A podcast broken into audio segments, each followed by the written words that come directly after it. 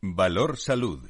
La actualidad de la salud en primer plano. Comienza un tiempo de radio comunicación con la salud y la sanidad como protagonistas. Información, van a tener reflexión también con nuestros contertulios en directo en los próximos minutos. Son expertos, son diversos en su procedencia, lo decimos siempre, son los mejores.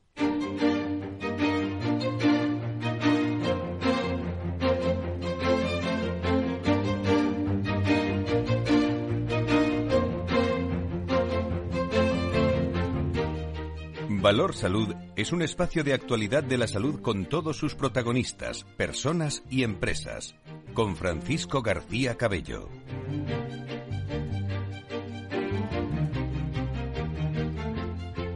Muy buenos días, ¿cómo están? Bienvenidos. Eh, eh, afrontamos la normalidad ya después de, de unos días de, de descanso eh, en el que no ha parado la salud y la sanidad de, moverse en distintos rincones. Fíjese si se ha movido que el Consejo de Gobierno de la Comunidad de Madrid eh, ha aprobado esta semana los nuevos complementos salariales para los médicos de familia y pediatras de atención primaria de la región. Se trata de las mejoras que pactaron, lo recordarán hace semanas, el Ejecutivo Regional y el Sindicato AMIT para llegar a la desconvocatoria de la huelga indefinida que mantuvieron los profesionales entre noviembre del 22 al 23.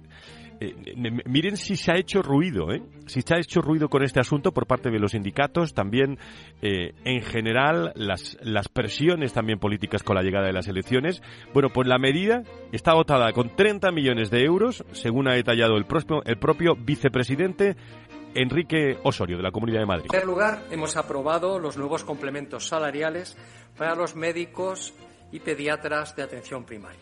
Para esto se destinan 30 millones de euros y beneficiarán a 5.200 profesionales. En concreto, se ha aprobado un complemento de 450 euros mensuales por categoría deficitaria para todos los facultativos. Además, para aquellos profesionales que trabajan en el turno de tarde fijo un puesto de difícil cobertura, se incorpora un incremento adicional de 500 euros en sus salarios, que será de 300 en el caso que haya rotación entre turno de mañana y turno de tarde. He dejado el testimonio completo del vicepresidente eh, Enrique Osorio porque de todos estos aspectos hemos estado hablando en los últimos meses aquí en Valor Salud, desde distintos ángulos, desde lo económico, desde lo laboral, desde lo, lo sanitario. Bueno, pues se van llegando a acuerdos se van acercando también las elecciones generales y tampoco, tampoco queda que la salud se ha convertido también en un eje fundamental. Vamos a hablar de todo esto en la, en la tertulia. Eh, también nos vamos a, acercar eh, al Hospital Virgen Macarena de Sevilla, porque eh, van a poner, me parece muy interesante cuando estamos hablando de salud y sanidad, estas noticias, la primera vacuna contra el cáncer de, de pulmón. ya ha incluido en este caso a la primera paciente que se someterá a la aplicación de un nuevo tratamiento contra este, bueno, lo conocen todos ustedes, agresivo tumor que genera la mayor tasa de mortalidad en enfermos de cáncer. El Servicio de Oncología Médica del Centro Hospitalario me parece una gran investigación y una gran información de la capital andaluza cuenta ya con la innovadora técnica que intenta luchar contra el cáncer de pulmón mediante la respuesta inmune otorgada por el propio ARN mensajero, la misma que se empleó en las vacunas para hacer frente al coronavirus, que obtuvo, por cierto, resultados bastantes eh, positivos. Y una referencia que, quiero también acordarme, además de tocar todos los temas en la tertulia que quieran nuestros expertos, eh, dada la, la cercanía, insisto, de las elecciones, es que el propio Ministerio de Sanidad lo dijo hace unos días, ha adelantado a estas últimas horas, eh, tras distintas reuniones, lo dijo eh, ya la semana pasada con las comunidades autónomas, la activación del Plan Nacional de Actuaciones Preventivas de los efectos del exceso de temperaturas sobre la salud. El plan eh, se va a activar desde este 15 de mayo, dos semanas antes de lo previsto, y se va a prolongar más allá del 30 de septiembre según la evolución de las temperaturas, tal y como ha confirmado el, el propio Ministerio. Una comisión de salud pública que ha planteado esta opción a las comunidades, eh, ya que en un momento en el que buena parte del país eh, está viviendo, bueno, este fin de semana se nota un poco menos según las regiones, pero está viviendo temperaturas propias del, del verano. Vamos a hablar de todo ello en, Valor Salud con Diego Jiménez, con Victoria González, con Josep eh, Falconi y con todo el equipo técnico, con Félix Franco en la realización, sin olvidarme que hoy, si se quedan con nosotros, vamos a meternos en el entramado y gran mundo de la inteligencia artificial eh, con eh, Luciano Munatore, que va a estar con nosotros, con fundador de Guru, una gran empresa que, entre otras, atiende los eh, quirófanos no son quirófanos inteligentes, porque me ha corregido muy bien Luciano, pero sí son herramientas para que las personas puedan desarrollar mejor su trabajo y, entre otras cosas, se vayan eliminando esas listas de espera. Hablo de la inteligencia artificial, los quirófanos, por ejemplo, en la Clínica Universidad de Navarra. Nos vamos a ir enseguida hacia allí, las 10 y 10, 9 y 10 en las Islas Canarias. Comenzamos Valor Salud.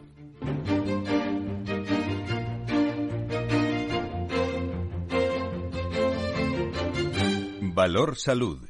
La actualidad de la salud en primer plano. Me alegra mucho saludar esta mañana con tertulios de la calidad eh, humana y profesional que nos acompañan hoy, como es Nacho Nieto, experto en políticas sanitarias y es consejero de salud de La Rioja.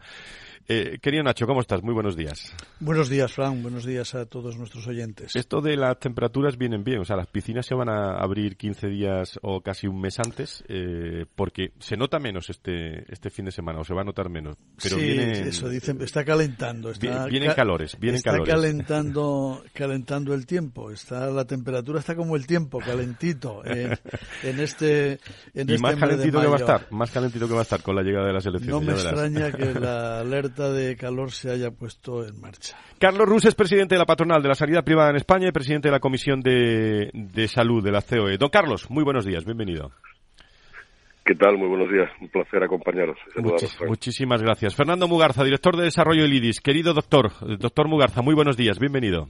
Muy buenos días, como siempre un placer y un abrazo Carlos, Nacho y a todos los que estéis allí, a todo el equipo técnico y por supuesto a nuestros oyentes. Bueno, no sé por dónde queréis empezar, pero yo digo que la salud se ha convertido en las elecciones, eh, en estas elecciones que vamos a punto, eh, se van a, celebrar pues ya los próximos días, el 28 de, de, mayo, como gran argumento eh, y muchas veces se consiguen cosas eh, bueno, que se tarda mucho en, en negociar. Fíjate, hemos hablado veces de, de, la Comunidad de Madrid, de las conversaciones con los sindicatos. Bueno, pues hemos escuchado al vicepresidente Enrique Osorio ya con, bueno, con algunas medidas resueltas. Vamos a tener noticias muy pronto de otras medidas, ¿eh? eh lo, lo adelanto, pero me parece positivo el, el avance. ¿Qué opináis? Quien quiera, ¿eh? Bueno, pues eh, si, si queréis Fernando, yo. adelante. Bueno, vamos a ver. Yo creo que, que todo lo que sea llegar a acuerdos, ¿no? Tú lo has dicho, Fran, muy muy bien en la entradilla. Llegar a acuerdos es, es importante, ¿no? Es importante también el que haya propuestas, ¿no? Y está claro que el hecho de que la sanidad sea un motivo de debate en eh, cualquier periodo electoral pues siempre es positivo no pero eh, tenemos que tener en cuenta que efectivamente que las elecciones van a, a, trufar todo lo que es el año 2023 entre lo que son las municipales, las autonómicas, las generales y luego vendrá pues los cambios y recambios como es lógico pues en las comunidades autónomas, en el propio gobierno, en los ayuntamientos, eh, nuevas personas que lógicamente traerán pues pues pues nuevos aires también al entorno de la salud y la sanidad y eso llevará también un impasse, un tiempo que yo creo que es un tiempo fundamental porque la sanidad pues necesita esa esa revisión, ¿no? El otro día asistí a una conferencia y se decía que aproximadamente el 70% del articulado de lo que es la Ley General de Sanidad eh, que se que se aprobó en el año 86, pues eh, está en déficit en cuanto a su cumplimiento, ¿no? Me refiero a los temas de equidad, me refiero a los temas de cohesión, por supuesto los temas de acceso con todos los temas de listas de espera, eh, incluso el tema de la universalidad, ¿no? Bueno, pues por lo tanto yo creo que lo importante sería que efectivamente que se pongan las manos eh, a trabajar y las cabezas pensantes también a trabajar precisamente en definir ese nuevo sistema sanitario o ese, o ese modelo sanitario que precisamos para los próximos años, porque efectivamente pues vamos a vivir momentos o estamos viviendo ya momentos donde la cronicidad, el envejecimiento, la llegada de las nuevas tecnologías, pues requieren eh, lógicamente pues nuevos aires, ¿no? Entonces espero que, que los tiempos de los márgenes que se den para pensar y para los cambios y recambios electorales pues sean lo más lo más cortos posibles y realmente se aporten eh, soluciones para tantos problemas como tiene el Sistema Nacional de Salud en este momento. Más opiniones. Carlos. Los acuerdos siempre positivos, Fran, sobre todo eh, si tienen o se realizan, pues diferenciando, o sea, no, no, no, no, café para todos, sino oye, aquí hay que marcar una serie de objetivos, hay que marcar una serie de circunstancias en las que se dan esos cambios, ¿no?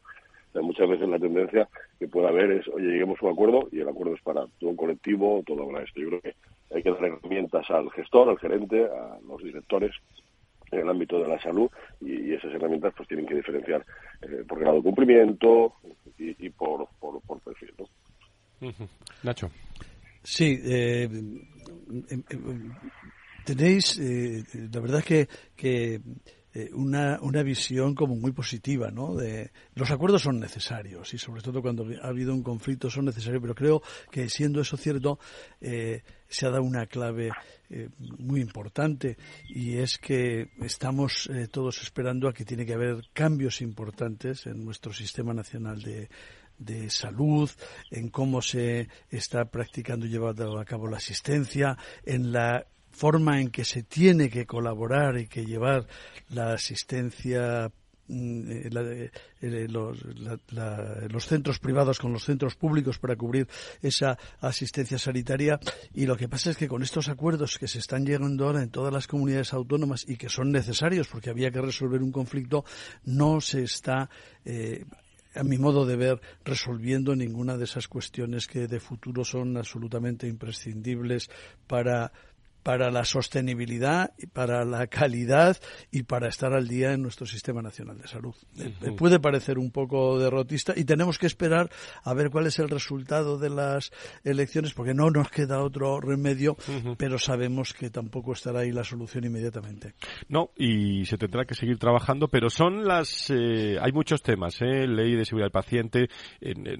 bueno, vosotros desde la sanidad privada tenéis muchos aspectos de desarrollo la salud se ha convertido en uno de los ejes fundamentales como sector también en los próximos en los próximos meses, iba a decir años.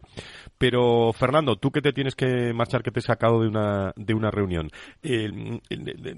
lo que decía Nacho, las elecciones pueden solucionar mucho, pero realmente los problemas están ahí, ¿no? Listas de espera eh, y cuestiones fundamentales. Fíjate, la, lo que decía del Hospital Virgen Macarena, esa es la real medicina, ¿no? La, que soluciona problemas de enfermos, ¿no? La primera vacuna contra el cáncer de pulmón. Fíjate que eh, qué investigaciones tan, tan interesantes para el futuro. Y ahí sí que no dependen las elecciones. Bueno, dependen las elecciones para ver qué, qué nivel económico tienen eh, o qué dotaciones tienen las investigaciones, pero para poco más, ¿no?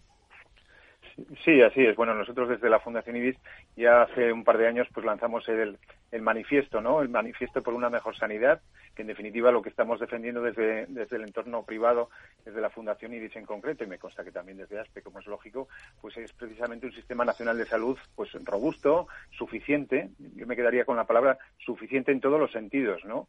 Eh, porque la verdad es que pues las carencias son evidentes, y no porque lo digamos nosotros, sino porque ya eh, yo creo que es un clamor que todo el mundo expone ya abiertamente, ¿no? Eh, hay problemas de gobernanza, hay problemas también de, de, eficiencia, ¿no? En la gestión del gasto, hay problemas también de financiación muy importante, ¿no? Independientemente de los temas profesionales relacionados, pues lógicamente con, con los diferentes entornos profesionales del sector sanitario, ¿no? Por supuesto con el tema de pacientes y la incorporación de la innovación, en fin, podríamos estar hablando hasta un larguísimo o un largo etcétera ¿no? Por eso es importante, tal y como planteamos desde el, desde el informe de Sanidad Privada aportando valor que, presentamos la semana pasada desde la Fundación IDIS, por ejemplo, en temas de financiación, pues que, que sea eh, nos acerquemos a esa media de la OCDE cada vez más, ¿no? Y teniendo en cuenta que, que por ejemplo, se dijo, y será cierto también, ¿no? El hecho de que nuestro país va a necesitar por lo menos eh, un 2% más sobre el PIB, precisamente para la incorporación de todo lo que es la innovación, que en este momento es clave y es fundamental para ese nuevo modelo de medicina que todos esperamos, ¿no? Donde la innovación es clave, ¿no? Entonces, quiero decir que eh, desde ese punto de vista yo me, me arrogo a las palabras que he dicho antes, ¿no? No son tiempos de espera, desde el punto de vista de que podemos dilatarlos con el tema de las elecciones y las post-elecciones, sino que son tiempos de ponerse manos a la obra, quiero decir, y de llegar a ese, bueno, se ha, dicho muchas veces, ¿no? Ese pacto de Estado, ¿no? En el que intervengan todos los grupos de interés, ¿no? De, la sanidad, precisamente para afrontar los grandes retos que tenemos en este en este momento, que no son pocos, porque eh, si bien estamos hablando de lo que es la asistencia sanitaria en el día a día, podríamos hablar también de lo que es la asistencia social, por no decir sociosanitaria, de ese de, de esos márgenes de la vida, ¿no? Que es cuando más vulnerabilidad tenemos y es cuando más necesitamos de nuestro de nuestro sistema, ¿no? Para que nos atienda y nos asista, ¿no? Vamos a hablar mucho de eso. Si digo porque vamos a hablar mucho de esto este año, Fernando, de todos los sociosanitarios también. De... Por supuesto, porque es un tema clave. Y lo mismo que es clave también, y con esto termino ya, el tema el tema de salud mental, ¿no? que también presentamos recientemente el informe de la Fundación IDIS. Y lo hablamos. Entonces te das, cuenta también de la importancia que tiene la sanidad privada en ese contexto, que tiene el 70% de los centros hospitalarios, más del 50% de los centros de no ingreso, ¿no?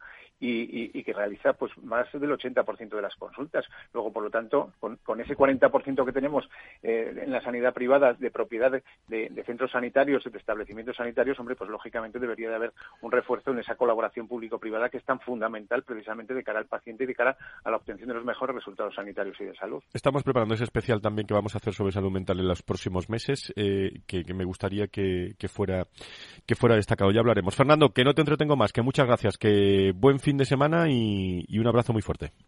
Oye, un abrazo muy fuerte a todos vosotros y, como siempre encantado. Hasta pronto, Fran. Muchas gracias, muchas gracias. Carlos, mm, desde los retos de la sanidad privada, con este panorama, elecciones, ¿algo que, quieras apuntar? Hombre, sí, hablaba, hablaba José Ignacio decía que, que, son importantes los acuerdos. Hablaba de la necesidad de un cambio de modelo y quizás estos acuerdos, si se van llegando, pues son parches a situaciones concretas, bueno, que también hay que solucionar, ¿no? El problema que yo me, planteo, José Ignacio, y que me gustaría también tener tu opinión, es claro, estamos en un momento en el que ese cambio de modelo, que debería venir más propugnado desde, desde el Ministerio de Sanidad o desde el Gobierno, hoy por hoy nos encontramos con realidades que no hacen vaticinar nada bueno, ¿no? O sea, leyes como la Ley de Seguridad del Paciente o la Ley de Equidad, eh, una de ellas, eh, eh, la Ley de Equidad está, está expulsando a la sanidad privada del Sistema Nacional de Salud, y la ley de seguridad del paciente está diciendo que la seguridad se basa solo en el número de enfermería, sin tener en cuenta otros profesionales o sin tener en cuenta la tipología de centro, las especialidades, es una ley un poco desastre, ¿no? En su concepción, por su falta de, visión de un conjunto, ¿no? Claro, es muy fácil mandar un mensaje de que es bueno tener más enfermería, por supuesto que es muy bueno, pero no es lo único necesario y, no puede ir en, detrimento de otras profesiones, eh, ni puede hacer algo que sea no, no tener plástica y demás. Quiero decir, al final, eh, es que tenemos una serie de efectos normativos eh, que no van en la, en la línea de intentar mejorar o modificar o reorientar el sistema, sino que van en una línea muy ideológica y que nos hacen pensar, eh, al menos desde el punto de vista normativo, aquello de, Vicencita, que, me dejen como estoy, ¿no? que, me, que me quede como estoy, ¿no? Sí, Carlos, eh, vamos a ver, sin ninguna duda, si en algún momento, y ya conocemos el sistema sanitario desde hace unos años, iba a decir por suerte o por desgracia, por suerte, eh, eh, lo conocemos y hemos visto cómo, cómo ha ido evolucionando, qué ha ganado y hasta qué ha perdido. Eh, yo creo que en ningún momento, como en los tiempos actuales, como en otras muchas cosas, es verdad, ¿eh? pero nunca ha estado la sanidad tan politizada como en, estos momentos y en estos, y en estos tiempos. Cantidad de normas también relacionadas con la sanidad surgen, algunas todavía no han llegado a aprobarse, otras sí, surgen solamente por una cuestión ideológica o por una cuestión política sin intentar arreglar absolutamente nada y yo diría iría un poco más lejos, ¿no? Y sin sin importar si se va a arreglar o no algo más allá del puro interés eh, político y como ahora se dice electoral, ¿no? Mm, por el momento en el que estamos. Pero es que, claro, si vamos a arreglar la, la sanidad española exclusivamente a base de más enfermeras, de más médicos o de más tiempos de una consulta. Y con eso nos quedamos tan tranquilos, no estamos haciendo absolutamente nada y no vamos a solucionar absolutamente nada.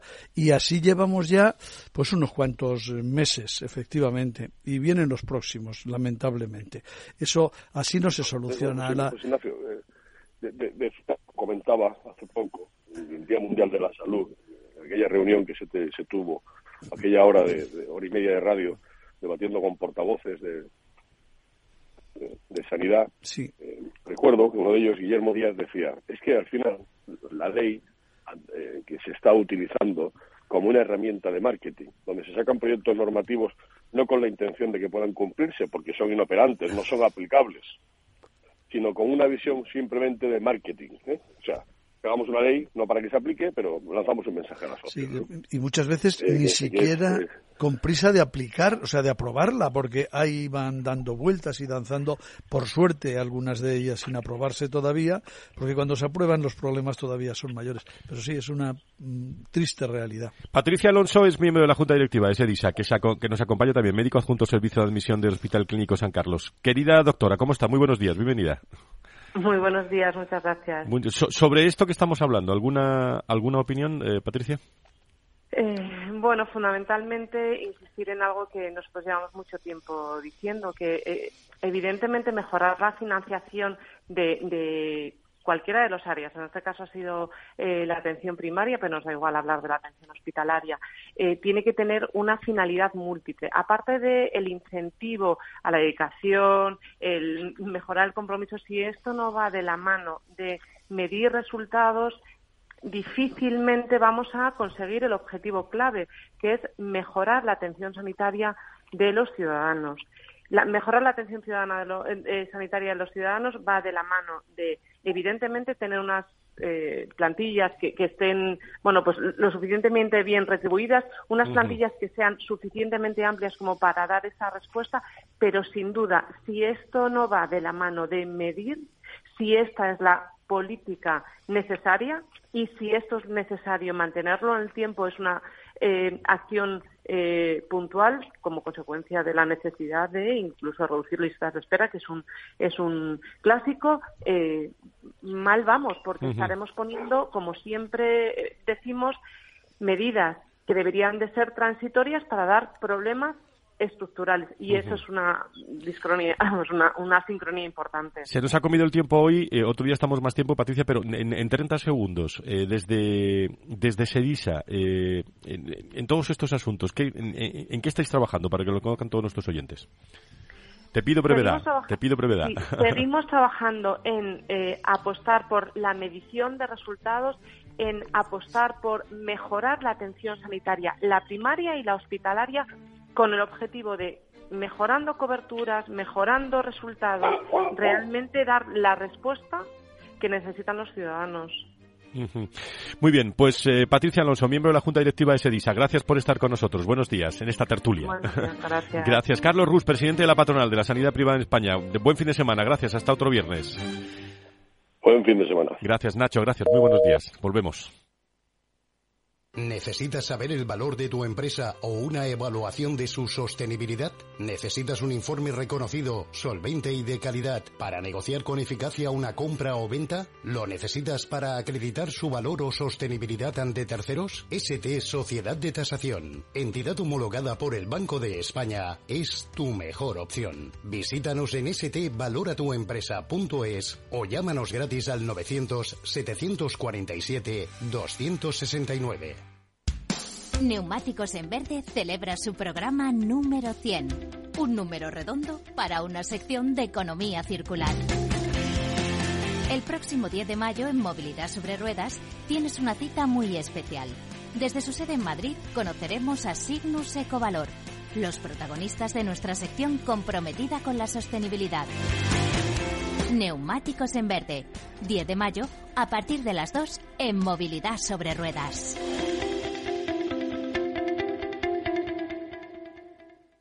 Tomaré el sashimi de salmón y después este fondo de renta variable japonesa. ¿Cómo? Y cárguelo todo a la misma cuenta, por favor. Si eres cliente de Renta 4 Banco, estás acostumbrado a tenerlo todo en el mismo lugar. Realiza pagos con tarjeta, transferencias y domiciliaciones desde tu cuenta de inversión. Entra en r4.com y descubre nuestros servicios gratuitos. Renta 4 Banco, más especialista, más para todos. Capital Radio, Madrid, 103.2 FM.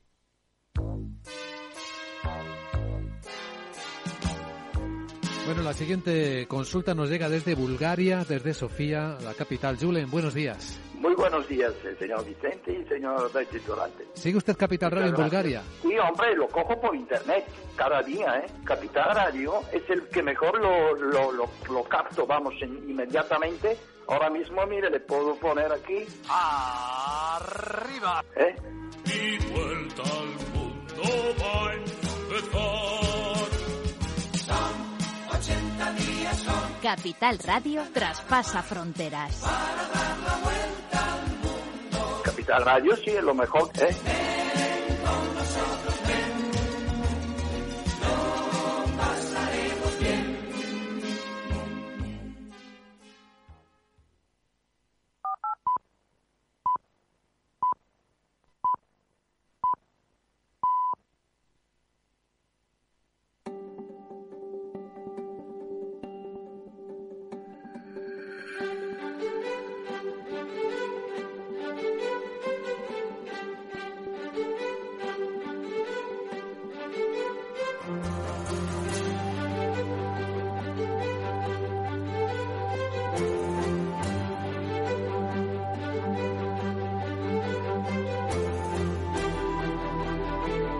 Salud es un espacio de actualidad de la salud con todos sus protagonistas, personas y empresas. Con Francisco García Cabello. Diez y media, nueve y media las Islas Canarias, tertulia de alto nivel sobre la salud y la sanidad, eh, con eh, todos los aspectos eh, nos vamos desplazando a distintos eh, hospitales, eh, tenemos a los protagonistas, a los profesionales con nosotros en, en directo. Queremos trasladar desde el punto de vista de paciente, investigación, de empresa, de industria, las claves de la salud y que las entiendan todos ustedes, estemos o no en elecciones. De donde venimos, Nacho, de la tertulia que venimos, eh, bueno, ahora tenemos grandes temas, pero algo que se haya quedado en el tintero que tú quieras eh, mm, resaltar, nos vamos a meter un, por un momento en salud digital y luego tenemos más invitados. La verdad es que, que, que son temas tan amplios, tan importantes, tan profundos que, bueno, pues que siempre lógicamente se quedan, se quedan muchas cosas sin, eh, sin tocar, bueno, por supuesto sin resolver. Ojalá pudiésemos desde aquí resolver cosas. No nos levantaríamos de la mesa hasta dar con la última, pero claro, no es lo que nos toca. Pero eh, es que eh, hay que plantearse de verdad, y luego creo que vamos a hablar de ello, hay que plantearse de verdad un, un cambio de modelo. Un cambio de modelo no es poner todo patas arriba, pero sí darle vueltas a algunas cosas eh, con los profesionales. Es que vamos a ver, no hay medicina sin profesionales, que no, que nadie tiene que tener miedo por ese camino, pero que, que tenemos que preparar más y mejor a nuestros profesionales y ponerles herramientas adecuadas en la mano y luego, claro, que las utilicen. Importantísimo, porque sus competencias van a aumentar muchísimo, su capacidad va a aumentar su, muchísimo y todavía van a ser mejores profesionales y van a curar más y mejor a sus pacientes, ¿no? Estamos ahí y es que hay que dar ese paso, que no lo acabamos de dar. Luciano Muratore, ¿digo bien el apellido, Luciano? Está perfecto. Pégate al micrófono que te oigan, es cofundador de Guru, en, eh, empresa de inteligencia artificial en el entorno de la, de la salud, eh, para que se sitúen todos ustedes. Bueno, cuando nos van a operar, eh, está el médico, que es fundamental, ¿eh? los profesionales, pero luego están las herramientas que facilitan, eh, incluso eh, afectan a las listas de espera, porque cuanto más eficacia hay, más eh, rapidez dentro de los hándicaps y los problemas de salud, pues evidentemente la inteligencia artificial juega un papel importante. Bueno, pues ahí está eh, esta empresa eh, actuando especialmente con presencia en toda España y Latinoamérica, gran organización, eh, desde hace dos años aproximadamente aquí en, aquí en España, en España y estáis en la, por ejemplo, para que lo sepan todos nuestros oyentes, en la Clínica Universidad de Navarra. Correcto. Cuéntanos un poco el objetivo, yo he hablado muy rápido de la inteligencia artificial de salud, pero cómo puede ayudar Guru a, a todas las organizaciones, a todas las clínicas. Gracias, Fran. Buenos días. Buenos días a todos los oyentes. Sí, aquí surgieron algunos temas interesantes, ¿no? El aumento de, del, PBI en salud para inversión en, innovación. Este, Nacho nos contaba de, de la, la, salud tiene la, a veces la tendencia a agregar más enfermeras, más médicos, más consultas para resolver los problemas. Es muy constante que en salud le arrojemos personas y dinero a los problemas, esperando que eso se solucione, ¿no? Y al fin y al cabo las herramientas lo que vienen a entregar es eso, es mayor productividad para el recurso que hoy existe, que el dinero que ya tenemos invertido traiga retorno, las inversiones tienen que tener retorno y sobre todo cuando son en innovación. Innovar porque innovó el de al lado o innovar porque todo el mundo innova y queremos hacer lo mismo no tendría mucho sentido. Hablaba, eh, hablaban desde, desde, desde Cediza de medir resultados, ¿no? Es decir, la importancia de entender de si la, la, inversión que estamos haciendo trae resultados. Eso es lo que nos puede traer la inteligencia artificial. Producir más, con los mismos recursos, y tener bien claro el impacto que esa tecnología trae, cuál es el resultado. Específicamente lo que nosotros hacemos es eso para los quirófanos. ¿Y cómo? Eh, la pregunta es sencilla, eh, pero la respuesta me parece que es compleja, que es eh, la coordinación entre la salud digital y la sanidad, ¿no? o lo que es lo mismo, en la inteligencia artificial y el médico, ¿no? ¿Cómo estamos en España en esta materia? Eso eh, es, muy interesante la pregunta, Fran. La realidad es que hay, una, hay un desafío cultural de, empezar a ver a, estas herramientas como un potenciador y no como un reemplazo. Muchas veces hay un miedo atrás de la inteligencia artificial de que viene a reemplazarnos, que viene a quitarnos el trabajo, de que viene a, a sacar a las personas del medio, cuando la salud está muy relacionada con personas tratando con personas. ¿no? Entonces, lo que viene a hacer aquí la inteligencia artificial es potenciar las capacidades de las personas para que puedan atender mejor a esos pacientes. Hoy los médicos y los profesionales pasan 70% de su tiempo haciendo tareas administrativas para tratar de gestionar más eficientemente el sistema. La idea es que ese tiempo lo enfoquen en atender a los pacientes y que no estén preocupados por cómo resolver eficiencia con sus propias reglas experimentales, que eso se lo dejen a la tecnología, que ya lo hace muy bien en otras industrias, como la industria de las, del, turismo, en donde los aviones están la mayor cantidad posible del tiempo en vuelo y, eso está hecho con tecnología. Dos cuestiones, Luciano, que me interesa y luego no sé si Nacho quiere preguntar algo, pero eh, una la formación, ¿no? Es decir, ¿cómo, eh, ¿cómo hacéis esto? ¿Cómo os coordináis con los hospitales para que los médicos o los profesionales sepan más de inteligencia artificial, por un lado, y por otro, ¿cómo se mide esto? ¿no? Por ejemplo, la reducción de las listas de espera, las métricas. Cuéntanos algo. Es muy interesante. Tenemos eh, un equipo que acompaña a todos los profesionales que empiezan a utilizar este tipo de herramientas. Por ejemplo, la programación inteligente. Nos sentamos con la gente que está programando en el quirófano y les, estamos, y les explicamos cómo sacar el mayor rédito de esas herramientas. Son recomendaciones que le van llegando a medida que van programando la agenda quirúrgica. Les van llegando la inteligencia artificial, les va diciendo cómo ordenar esa agenda para poder atender más pacientes o cómo distribuir las listas de espera para que se puedan comprimir lo mayor posible. Em, y por otro lado, eh, la realidad es que, bueno, no, no, no es algo que se, que se puede implementar rápidamente en todos los lugares a la vez, es progresivo, tiene su tiempo, tiene su, su, maduración, como hablábamos antes, son cambios culturales, hay que alinear incentivos, muchas veces las organizaciones tienen que empezar a alinear los incentivos de productividad con su propio personal.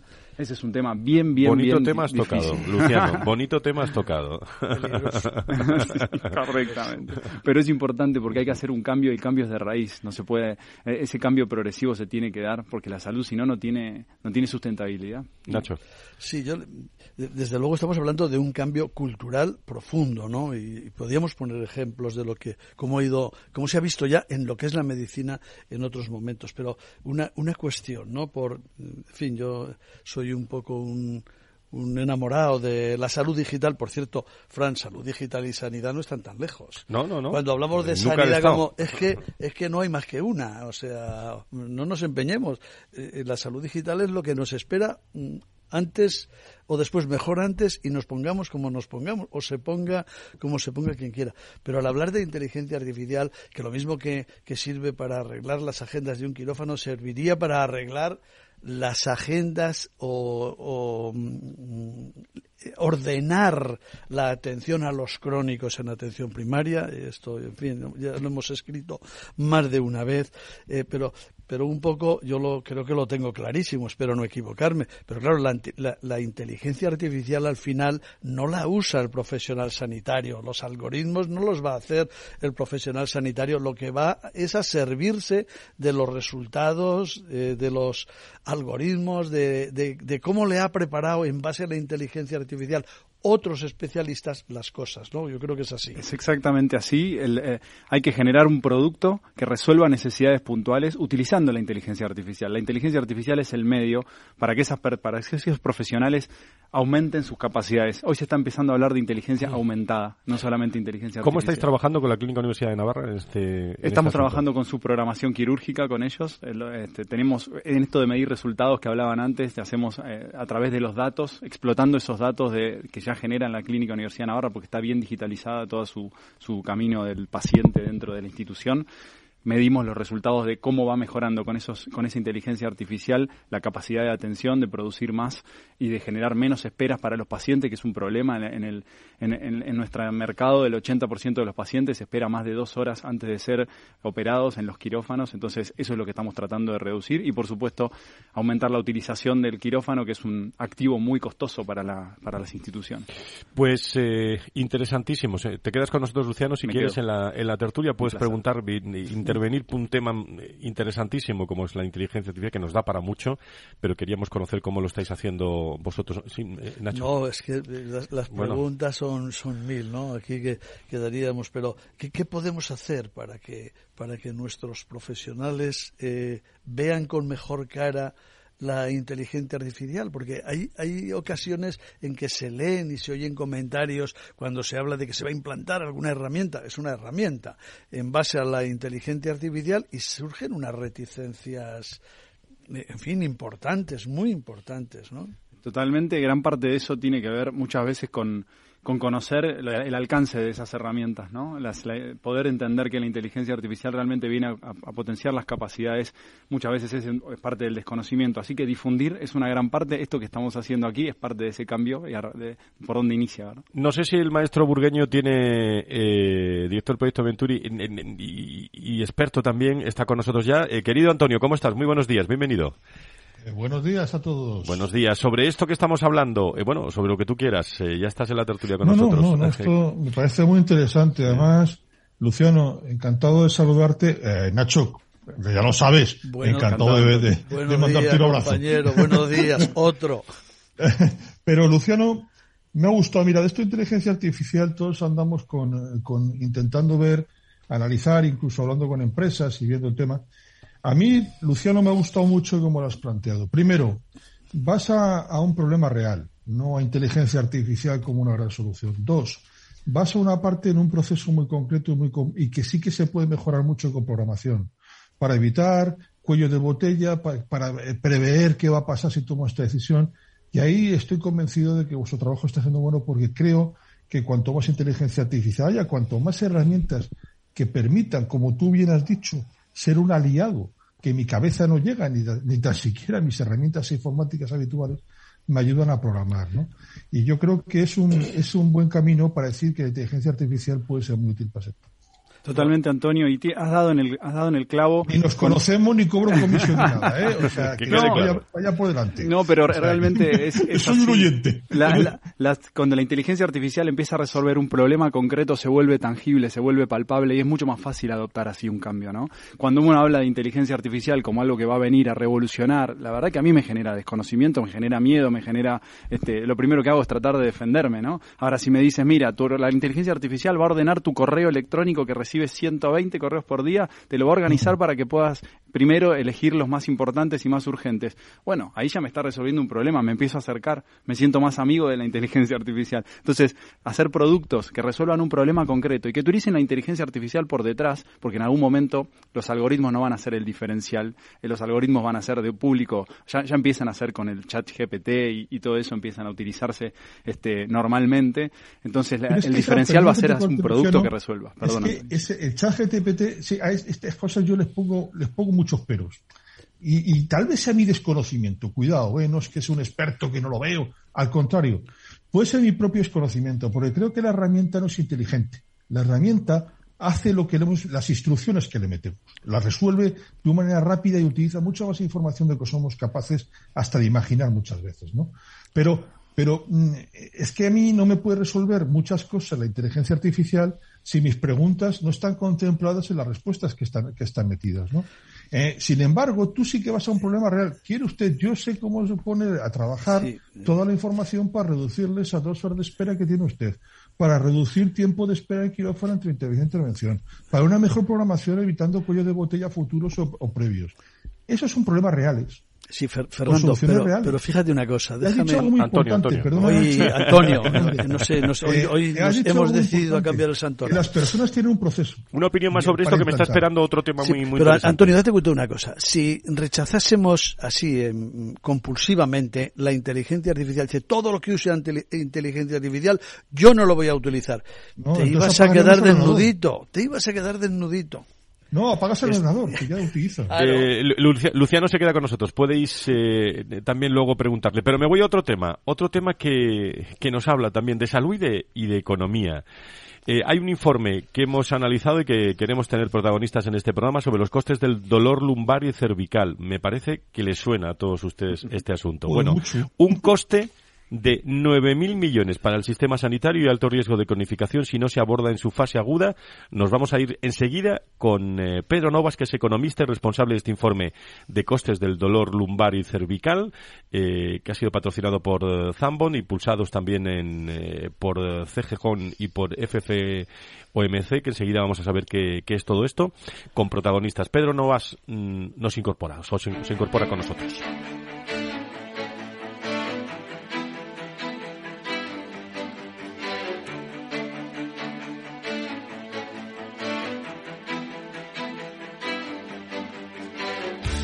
Valor Salud desde la actualidad. La salud al alza. Bueno, saludamos a nuestro invitado sobre este asunto, dolor lumbar, eh, cervical, coste de, de, de todo este atención sanitaria en el sistema de, de salud. Eh, Pedro Novas, ¿cómo estás? Muy buenos días, bienvenido.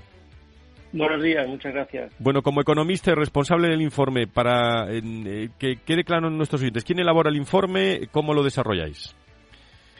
Bueno, el, informe que desarrollamos, eh, realmente lo que hicimos fue una revisión bibliográfica sobre todos los estudios de evaluación económica y de impacto económico relacionado con el dolor lumbar y cervical y el tema de la cronificación. Y bueno, eh, la verdad es que las conclusiones que hemos sacado eh, son bastante significativas. Eh, cuéntanos algunas porque yo tengo aquí delante algunas, más del 80% de la población tendrá algún episodio de dolor a lo largo de su vida, la mayoría lumbar. Eh, exponéis también en el informe los costes del dolor, que son mucho más eh, elevados de lo que aparentan. En el caso, por ejemplo, de, corregirme, ¿eh? de la lumbalgia, los últimos datos publicados establecieron que los costes ascendían a casi 9.000 millones de euros, un 0,68 del puesto interior bruto, y esto sitúa los costes del dolor lumbar en una cantidad equiparable a otras patologías eh, prevalentes como enfermedades cardiovasculares o incluso enfermedades mucho más graves como el cáncer, ¿no? Exactamente. Y lo curioso de todo esto es que hay unos costes directos bastante importantes, sobre todo de visitas al especialista, unos 948 millones de euros. Pero estos costes directos eh, son dos, bueno, 2.280 millones, donde está eh, realmente el, ese coste, ese gran coste que, nos lleva a esos 9.000 millones en España, son los costes indirectos, ¿no? Esos costes por pérdida de productividad o absentismo eh, que se van a más de 6.000 millones de euros por culpa de, del dolor lumbar y cervical. El informe también destaca que el dolor está infratratado, eh, Pedro. Sí, eh, está infratratado y ese es uno de los grandes problemas. ¿no? Hay eh, en, varios informes y estudios hay, cifras en ese sentido. Eh, yo creo que la, más destacable es que el 37% de pacientes eh, tienen que esperar hasta cinco años para recibir un diagnóstico adecuado o, conocer exactamente la procedencia de, dicho dolor. ¿no?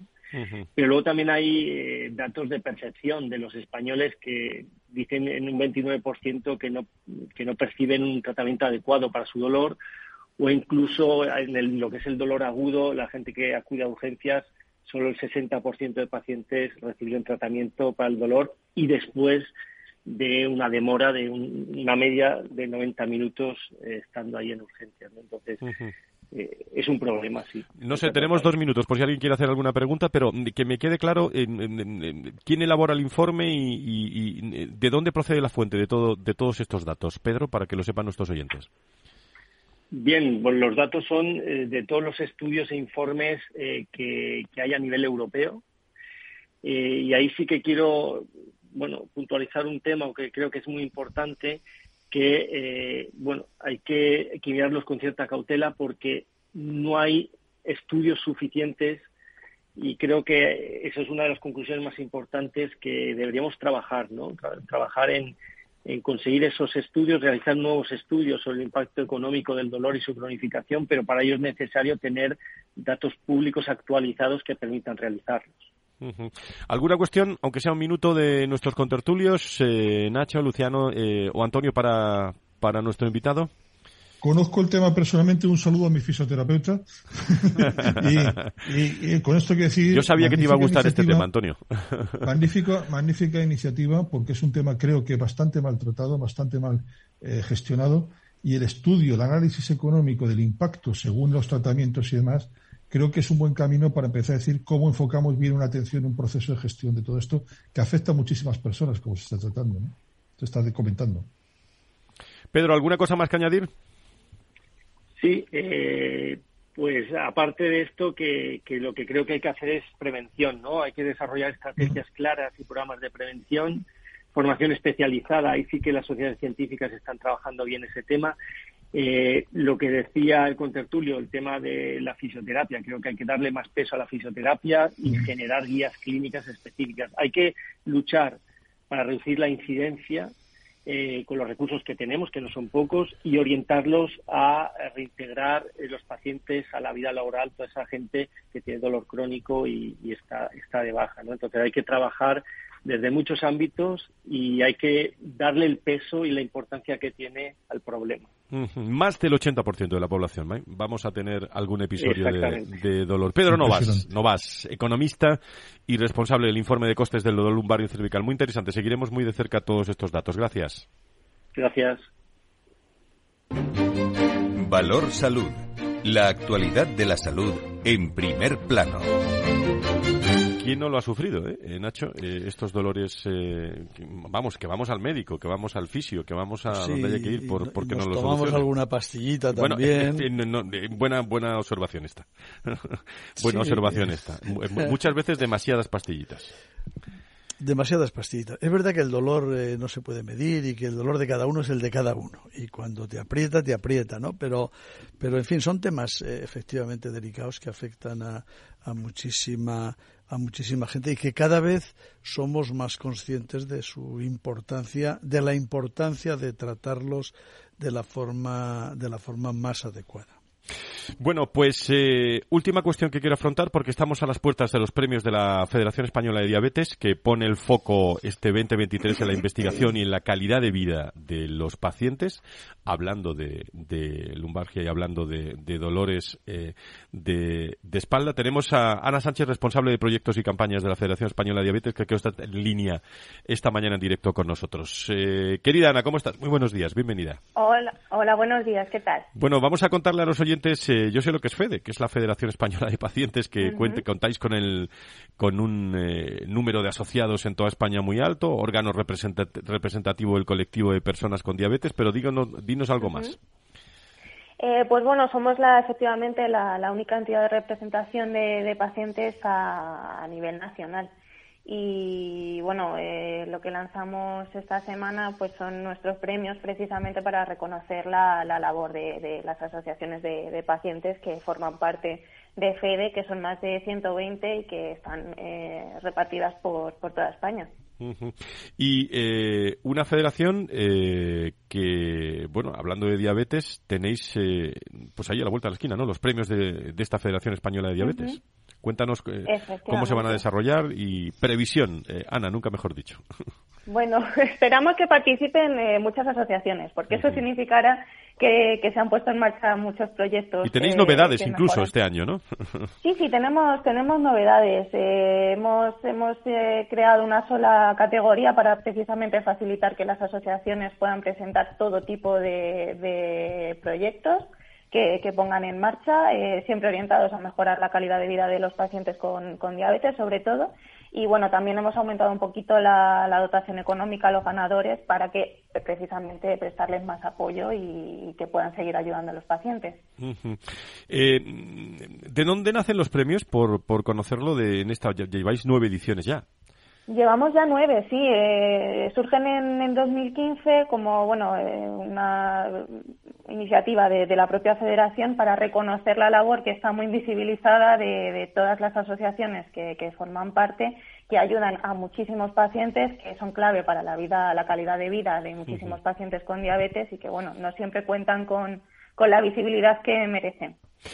Pues aquí te la, te la damos, porque son muchos los afectados, eh, evidentemente, y es un tema eh, interesantísimo. Investigación y calidad de vida, para recuperar esa calidad de vida que todo ayuda en eh, hablando de, de, diabetes. Ana Sánchez, gracias y nos mantienes un poco al día de todo lo que va ocurriendo y sobre todo de los premios que están ya a la vuelta de la esquina. Gracias. Muchísimas gracias. Gracias. Bueno, eh, Antonio, Nacho, eh, bueno, Luciano no se va, le gusta mucho la tertulia y se ha quedado con nosotros. ¿eh? no sé si queréis añadir algo más. a las puertas de las elecciones, querido, querido Antonio, la salud, lo decíamos, acabamos como empezamos, ¿no? La salud se está convirtiendo el gran, el gran, bueno, el empleo y la salud. ¿eh? Cosa que nos, que nos toca de lleno a, los que estamos hablando. Yo tengo una percepción y por tanto muy subjetiva, como, como la propia definición de la palabra dice, ¿no? Pero, pero creo que en contra, eh, a diferencia de otras elecciones, eh, la sanidad está ahí. Ha habido huelgas y tal, pero son como locales, si se me permite, pero en el debate no está en el centro del debate. La sanidad, quiero, es mi percepción y creo que puede estar pasando que por fin se están dando cuenta de que con la, salud, la salud no se juega, con la sanidad tampoco, porque todos tenemos los mismos problemas, gobierne quien gobierne. Luego se gestiona mejor, peor, de manera diferente, pero los problemas están en toda la sanidad española, que como bien se ha dicho la tertulia, hay que pegar una pensada y dar una vuelta. ¿eh? Nacho. Antonio, qué bueno eres. Eh, es que estoy muy positivo. Y, vamos a ver, sí, hoy debes. Me he levantado muy positivo. Vas a tener un buen fin de semana y me alegro muchísimo, pero, pero bueno, pero, pero vamos a ver si la, la sanidad entró en campaña hace por lo menos tres meses. Eh, sí, pero y, no, escucha, es, que son auto, es que son autónomos. huelga tras huelga, lío tras lío. Y bueno, pero ese debate público-privado yo no lo estoy viendo. Eh, y bueno, sí, claro que están intentando en el desgaste mediante la sanidad, que para mí se equivocan, pero bueno, en fin, cada día cada cual y el tiempo irá. Pero, bueno, bueno yo, yo lo he visto la, la, verdad Nacho, también he dicho que es una percepción, ¿eh? Sí, no, no, pero no estoy de acuerdo contigo. Y, es una percepción. Y le, tú fíjate las primeras declaraciones del nuevo ministro hace tres días y medio. Y lo primero que, en fin, que dijo que de esto ni hablar, ¿eh? Esto no es lo mío, yo de aquí no quiero saber nada, lo mío es la sanidad pública y vamos a ver. Luego se ha ido reuniendo con algunos, no con todos. Lo dejó claro, lo dejó claro. Bien claro, ¿verdad que sí? Eso no ha sido una percepción mía, ¿eh? Es un dato bastante, bastante objetivo. Y, y bueno, ahí está, y en fin, eh, lo estamos viendo, lo estamos viendo todos los días. Lo que pasa es que la verdad es que hay muchos temas y no olvidemos que son elecciones autonómicas y locales. Todavía no tocamos los generales, aunque lo parece, aunque lo parezca, ¿no? Yo creo que sigue siendo un tema bastante importante que la sanidad sigue siendo y está excesivamente politizada en planteamientos posiblemente de todos, yo diría que más radicales de unos que de otros que se alejan de la propia realidad y de la lógica y de la necesidad existente, pero de todas formas ojalá ojalá eso eso fuese posible. Es como lo mismo que lo que ahora se está otra vez diciendo por algunas personas, por otras no, pero por algunas, que el pacto por la sanidad, el pacto político por la sanidad, que, que casi que está más cerca que no sé qué, bueno, eh, está más lejos que nunca, y yo creo que no lo vamos a ver, ¿eh? que no vamos a ver ese pacto por la sanidad, no yo, Tú tampoco. no, yo tampoco. Antonio. lo del ministro me, sí, rápido, recuerda diez en un minuto una anécdota de cuando el consejero Lamela eh, cede el testigo a Güemes. Sí, me acuerdo, me acuerdo. Eh, la mujer decía, la mujer de Lamela le dijo a Güemes, gracias, gracias y mil, gracias, mil veces gracias por aceptar el cargo. Lo decía Güemes eh, cuando, cuando llevaba tiempo en el cargo diciendo, a ver quién viene a sustituirme ya que esto uno no puede ser bien parado de esto. Entonces, eso fue una anécdota. El ministro ha dicho, yo me reservo. Pues eh, eh, gracias a los dos, Nacho Nieto, experto en políticas sanitarias, eh, Antonio Burgueño, desde el Proyecto Venturi, muchísimas gracias a los dos por estar con nosotros, dos verdaderos expertos. Luciano, te lo has pasado bien la tertulia, ¿no? Muy bien, muchísimas gracias, Seguiremos con, me encanta, me encanta tu planteamiento. Seguiremos con Guru, con inteligencia artificial. Me está poniendo algo eh, Félix Franco, ¿Vacilón se llama? ¿O cómo se llama esto? ¿Cómo me, ¿Cómo me has dicho que se llama? Vacilos. Vamos a escuchar a Vacilos. Venga, vamos a escucharlo. escuchando tu voz entre las olas, entre la espuma. Ah, y gracias eh, a todas las personas y empresas que, bueno, en el encuentro anual donde se habló mucho de salud, en la Torre de Iguay, estuvieron con nosotros. Muchísimas gracias. Y gracias también a, a, todas las personas que nos están apoyando en este Valor Salud y que no paran de, de conversar con nosotros para que saquemos temas. Pues ahí van todos estos temas que hemos tocado hoy. A un beso muy fuerte a Laura Muñetón, ¿eh? que se va a otras aventuras eh, en, eh, bueno, en el mundo de, de, la comunicación. Gracias por estar con nosotros, gracias por compartir micrófono, gracias, muchas gracias, miles de gracias por un montón de cosas y nos veremos en esta aventura del mundo de la, de la comunicación. Un beso, un beso muy fuerte. Y a los que se quedan, hasta el viernes. Adiós.